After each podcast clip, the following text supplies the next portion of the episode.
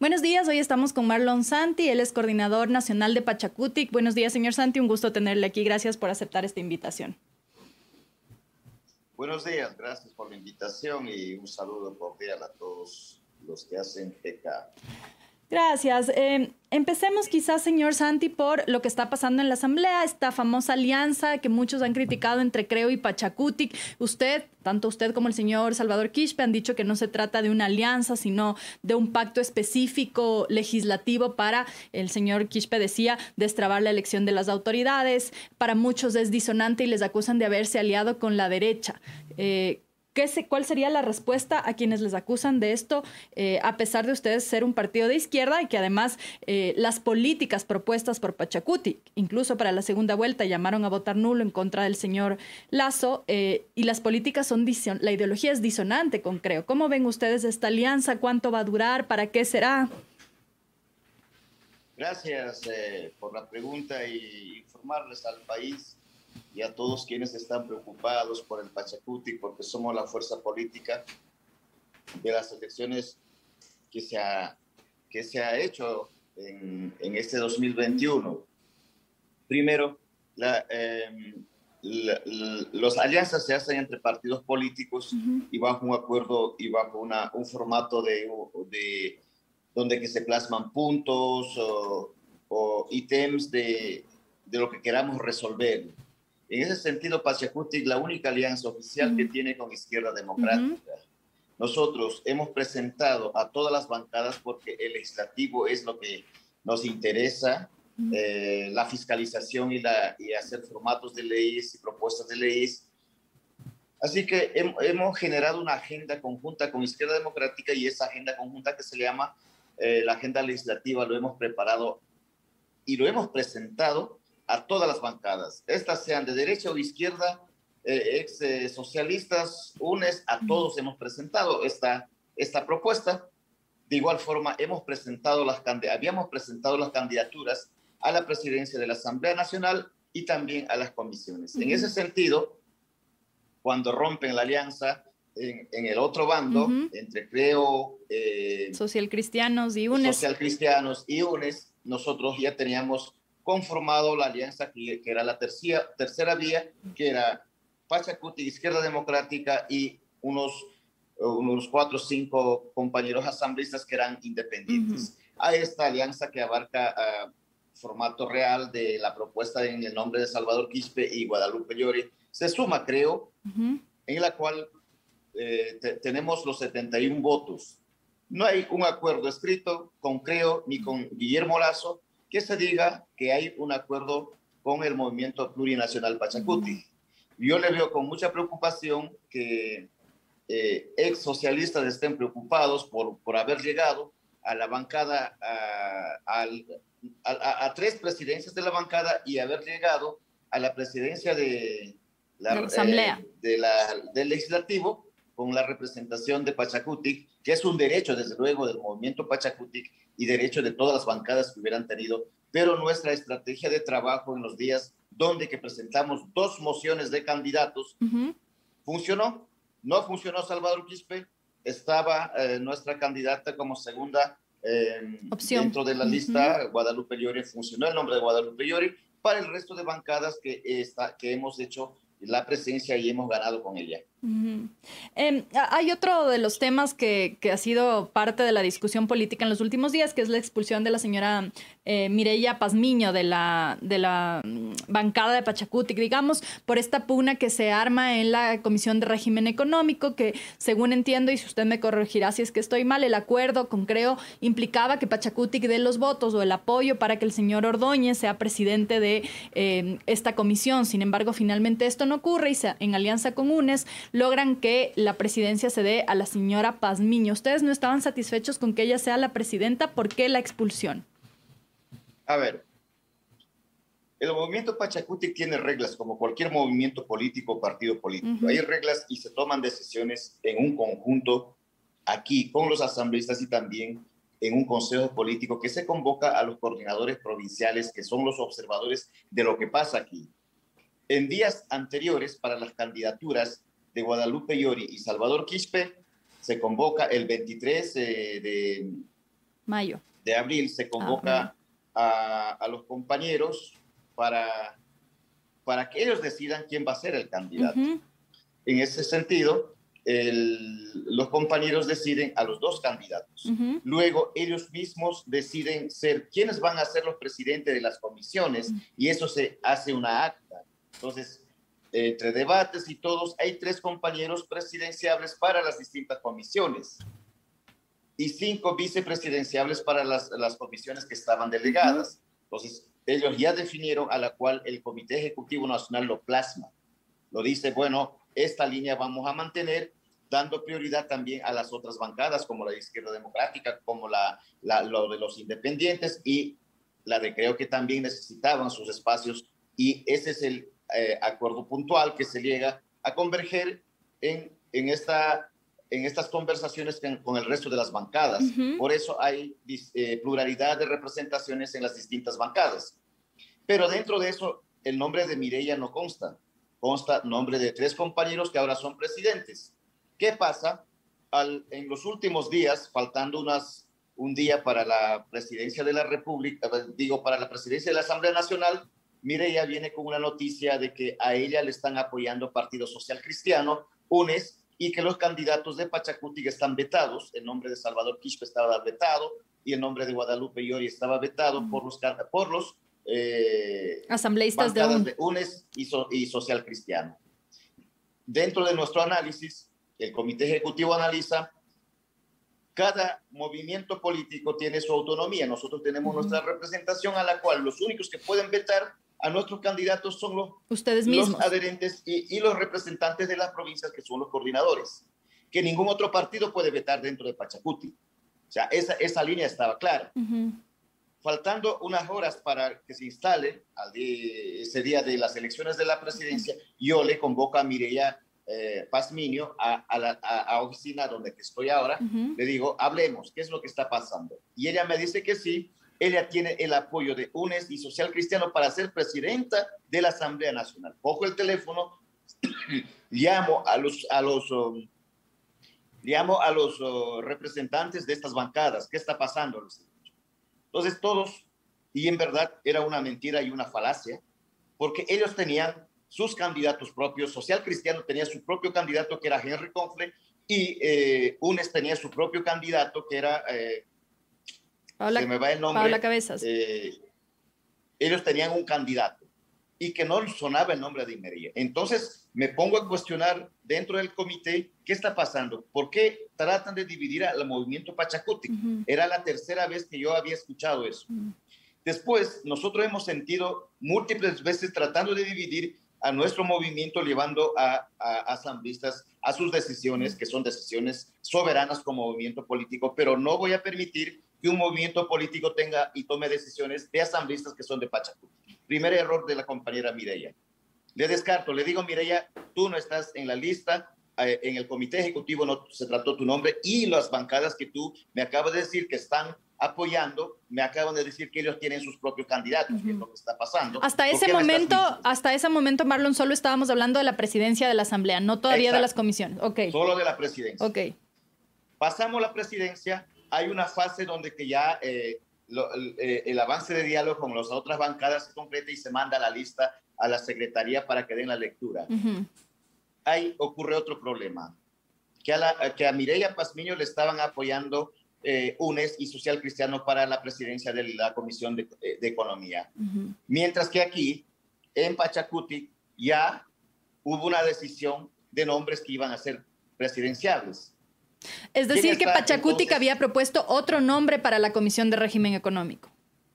Ah, eh, estaba como para pre- vicepresidente, estaba ya consolidado eh, eh, en un documento que ya se mandó para la lectura a, a votación en la Asamblea Nacional. Y se vota de esa forma, pero luego ocurre lo que en Pachacuti no se supo. Que era presidente el cuando señor Ordóñez y vicepresidenta Mireya Pazmiño. Así es. Ok. Nosotros supimos cuando Mireya está posesionándose. Mm. Fuimos a hablar con ella y dice, no, a mí me están apoyando los dos, los dos movimientos. Mm. Y luego nosotros analizamos por qué rompe ese diálogo que se tuvo acá entre asambleístas y por qué ella nos dijo aquí sinceramente, ¿saben qué? Yo quiero ser presidenta. Y hubiéramos hablado. O sea, aquí, aquí en Pachacuti han tratado de romper la unidad del movimiento y lo están haciendo. Yo les digo a todos. ¿Quiénes, Marlon? Todos que quieren romper la unidad del movimiento. ¿Y quiénes quieren romperla?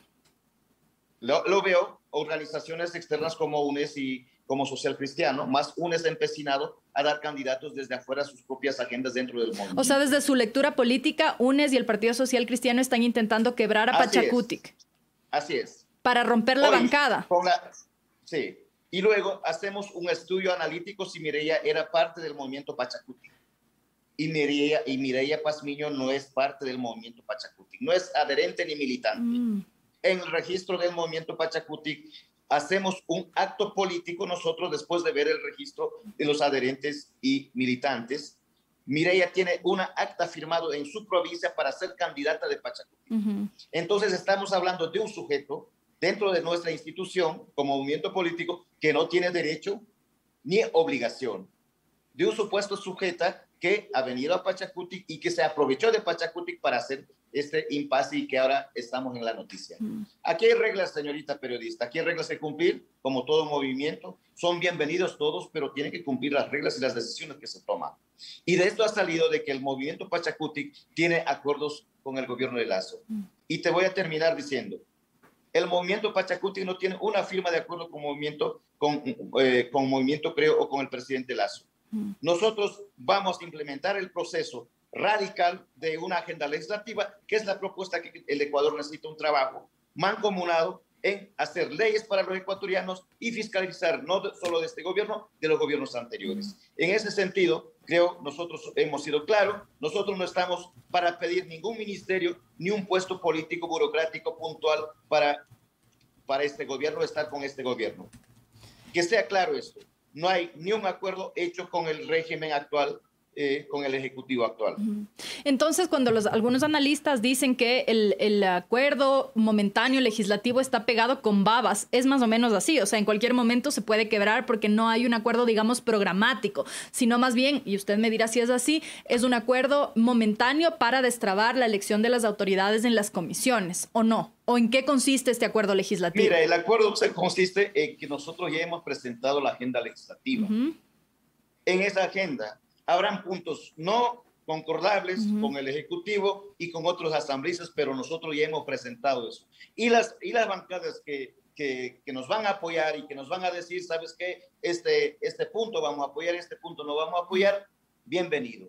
Pero igual vamos a trabajar porque esta propuesta lo hemos trabajado en la campaña electoral y estas son propuestas que se ha hecho como una agenda legislativa y está presentado. Ese es el único acuerdo que se tiene con Izquierda Democrática, con los independientes y también hemos presentado, creo, también hemos presentado las otras bancadas que si ellos aceptan, pues aceptarán, pero allí estamos trabajando para eso. Y de momento, ¿en cuáles son los puntos de convergencia entonces con Creo? Los puntos de convergencia. Vamos a entrar ya en estos días a presentar eh, las auditorías, las auditorías de la, de la, de la agenda o la, o la entrega de concesiones mineras. Vamos a revisar, nuestros asambleístas van a proponer la revisión y la reforma a la ley a la ley de educación, que es prioridad para nosotros. La revisión y la reforma a la, a la, a la ley, de, eh, a la ley humanitaria que acabaron, que acabaron de aprobar el otro año. Y otras leyes que son prioridades en estos 100 días de legislativo. En eso muchas bancadas están de acuerdo y otras no están de acuerdo. En la democracia se discute, aprobaremos o no aprobaremos, pero vamos a presentar como iniciando esta, esta etapa de trabajo en la Asamblea Nacional. En este acuerdo que usted mencionó a un inicio, en el que participaron el presidente Lazo, Jaime Nebot y Rafael Correa, que finalmente se rompió antes de concretarse, eh, Jaime Nebot en declaraciones de Anderson Boscan decía que Rafael Correa dijo que eh, previo a la elección de autoridades en la Asamblea Nacional, eh, supuestamente, según Rafael Correa, alguien de Pachacutic se había acercado a él a proponerle eh, que si le daba los votos para que Pachacutic pueda presidir la Asamblea Nacional, el gobierno de Guillermo Lazo estaba tumbado en menos de un año. ¿Usted conocía de esas declaraciones? Yo no conozco. Si algún asambleísta de Pachacutic o algún representante de Pachacutic lo dijo así, es a nivel personal, porque yo tengo que responder institucionalmente y mi vocería es muy pública y mi vocería se hace no como más rozante, sino tomando en cuenta las decisiones colectivas. Si alguna de Pachacuti lo dijo, y, especialmente si es una asambleísta, eh, no he escuchado, pero he escuchado de la compañera Lourdes, es una cuestión muy personal allá. Aquí hay que trabajar y necesitamos trabajar para, para la asamblea y no vamos a estar aquí eh, dando peros ni dando dudas aquí. Nosotros no vamos a aceptar ningún chantaje de ningún nivel aquí porque nuestros asambleístas no, no van a ser los asambleístas de, de, los años pasados, asambleístas vagos que estén ahí sentados sin hacer nada, cuando ahora tienen que trabajar y tienen que responder a los electores. Mm. Pero usted no sabía entonces de esta propuesta supuestamente eh, o de este plan, supuesto plan eh, de, de, tumbar. Sea plan o propuesta, sea plan o propuesta, no ha venido a mí mm. de ese nivel. Y, Porque el que, el que tiene que autorizar cualquier cualquier plan y propuesta es el comité ejecutivo bajo mi representación de lo que estoy como director nacional de Pachacutic. Había de todas maneras algunas advertencias de Pachacútec, de algunos asambleístas, también de la CONAIE, sobre la posibilidad de movilizaciones si es que las medidas económicas iban en disonancia con lo que estaba propuesto tanto por Pachacútec como aquello en lo que cree el movimiento indígena. Em, también el señor Quispe había hecho algunas advertencias sobre el diálogo y sobre tomar, eh, escuchar estas propuestas que vienen desde el sector eh, del movimiento indígena y del brazo político del movimiento indígena. ¿Ustedes han pensado en en esto, en movilizaciones, en demandas en específico hacia el Ejecutivo? A ver, ahorita hay un problema general, no solo para el movimiento indígena y tampoco para el movimiento Pachacuti. La subida gradual de los combustibles es un efecto dominó que ha hecho eh, que todos los uh, productos de primera necesidad estén eh, súper altas, súper, en la canasta familiar básica no vale. Frente a eso sí vamos a reclamar. Mm. No vamos a permitir que el, combustible siga subiendo gradualmente mientras el bolsillo no solo de los pueblos indígenas, sino de los mm. ecuatorianos está en quiebra. Por lo tanto, sí hay pedidos puntuales que vamos a hacer en estos días, que se congele el precio de los combustibles, que se revise eh, los subsidios que existen. O sea, hay que trabajar en, en el bien común de los ecuatorianos. Aquí no, no vamos a, nosotros a decir, vamos a salir al paro por estas cosas. No, hay que ver el bien común, no solo para los pueblos indígenas, sino para, el, para los ecuatorianos. En ese sentido, nuestros asambleístas van a pedir este, este, este subida gradual de los combustibles a que se congele. Mm. Ese es nuestro trabajo.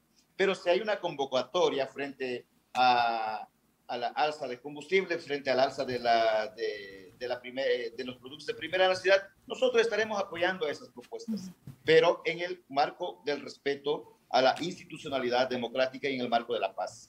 Eh, otro caso que usted mencionó, bueno, eh, que van a pedir que se congelen los combustibles y los subsidios, porque en algún momento en el gobierno anterior y, algunos asambleístas incluso hablaron de la necesidad de levantar los subsidios a los combustibles progresivamente o focalizadamente. ¿Esa es una posibilidad para Pachacutic o cuál sería la respuesta si es que dentro del el paquete de propuestas económicas que ya anunció que enviará el presidente Lazo en los primeros meses, em, si es que eso se plantea en este paquete? ¿Cuál sería la respuesta o la contrapropuesta de Pachacutic? mira, nosotros estamos pidiendo, vamos a pedir el, congelamiento de los subsidios. la elevación gradual de los derivados de combustible va a tener un efecto negativo para el país. No estamos para responder el Estado o el gobierno o los ciudadanos no estamos para responder ese, ese paquetazo que venga. Seguramente eh, eh, será beneficio para, para, el Ejecutivo, pero para los ecuatorianos no. Por lo tanto, Pachacuti va a proponer la congelación de los precios de los derivados de combustible. Mm, o sea, el levantamiento de subsidios progresivo no es algo que ustedes contemplarían o podrían apoyar. No podríamos apoyar, mm.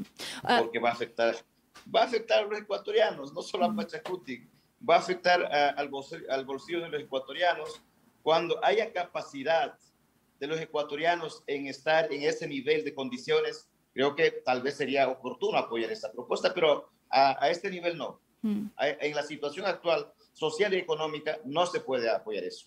Cuando el expresidente Moreno, en ese momento presidente, envió el paquete de reformas económicas que no había, no había sido consultado y que derivó en el paro de octubre de 2019, uno de los cuestionamientos que se le hacía es justamente esta falta de diálogo con los distintos sectores, incluido el sector indígena. Em, ustedes han establecido un mecanismo de diálogo con el Ejecutivo para evitar que algo así pueda ocurrir y que justamente estas medidas o eventuales medidas que pueda tomar el Ejecutivo sean discutidas antes con organizaciones diversas, incluidos ustedes, o eso no ha sido parte de los diálogos todavía? Aún no, no hemos dialogado de ningún tema con el gobierno. Estamos viendo fechas futuras para pedir un, diálogo abierto y presentar nuestras propuestas, no solo como un movimiento, sino con los electos que son prefectos alcaldes y también con las organizaciones que, que están parte de Pachacutic. No hemos dialogado ningún tema, tengo que ser sincero al país pero queremos presentar esa propuesta. Ese diálogo será abierto, será público, la cual el gobierno también tendrá que dar las respuestas. ¿Y cuál será el rol de Pachacutic en este periodo de gobierno? ¿Van a ser oposición? Eh, ¿Van a ser cogobernantes? ¿Qué, cuál es el rol de Pachacutic en la Asamblea Nacional, porque mucho se ha hablado de esta posibilidad de dar o no gobernabilidad. Y de hecho, en esta reunión eh, eh, entre Lazo, Nebot y Correa se hablaba de que eh, justamente las posturas políticas de Pachacutic son totalmente disonantes. Usted mencionaba hace un rato la revisión de concesiones mineras, mientras que creo habla de concesiones mineras, ellos dicen cuidando la naturaleza. Eh, en ese caso, siendo dos visiones tan distintas quizá de las propuestas económicas, las propuestas para la naturaleza, etcétera, ¿cuál va a ser el rol de Pachacutic en el gobierno? El rol de Pachacutic es trabajar. Trabajar, nuestros asambleístas van a trabajar.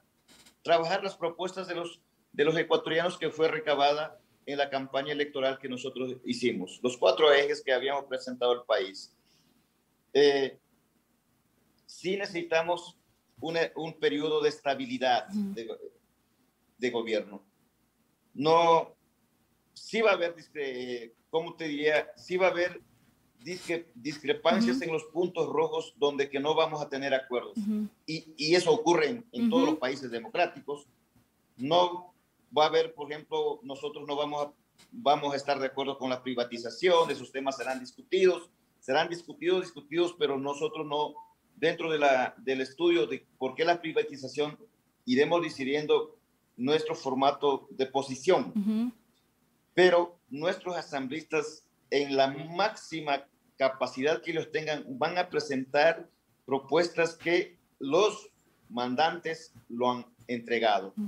Y otro de los temas de nuestros asambleístas también es fiscalizar a los gobiernos que han pasado y al actual gobierno, por supuesto, en ese sentido, creo que el trabajo real que vamos a hacer como movimiento político es legislativo y en el legislativo los dos temas. Cuando, cuando yo digo que seremos oposición, seremos oposición en leyes que no estemos de acuerdo y que afecten a los ecuatorianos.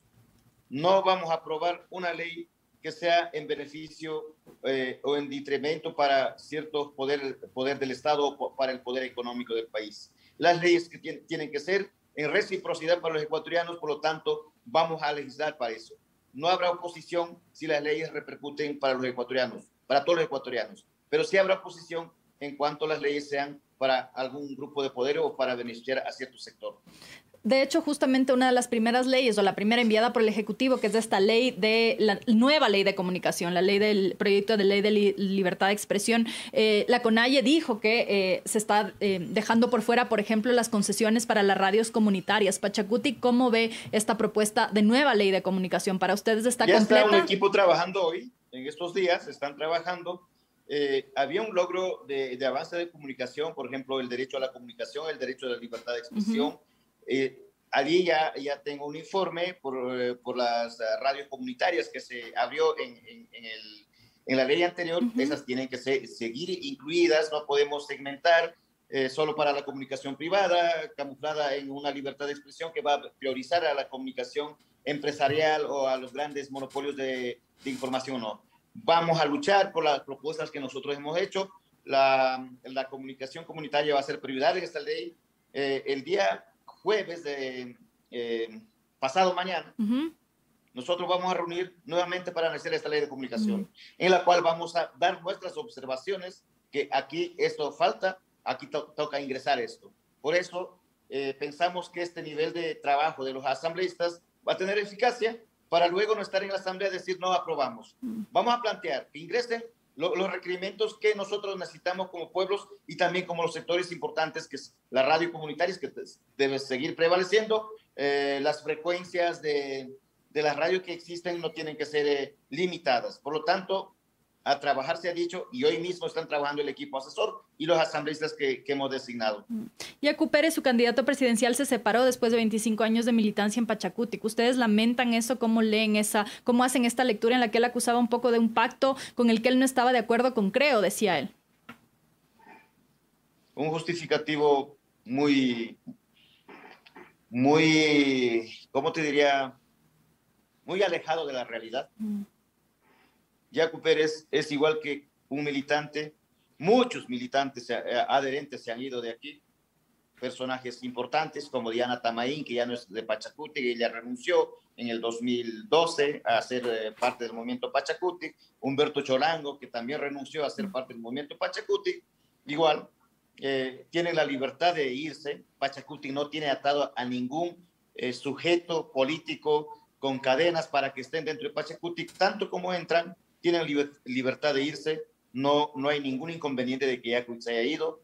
Eh, supe que está creando otro movimiento que tenga mucha suerte, pero aquí la militancia y la adherencia de Pachacutic seguimos firmes y también y seguirán ingresando nuevos líderes, nuevos representantes a participar en las contiendas electorales. Son bienvenidos. Mm. Pachacutic es súper democrático, los que se van, se van y los que nos quedamos, nos quedamos. Mm.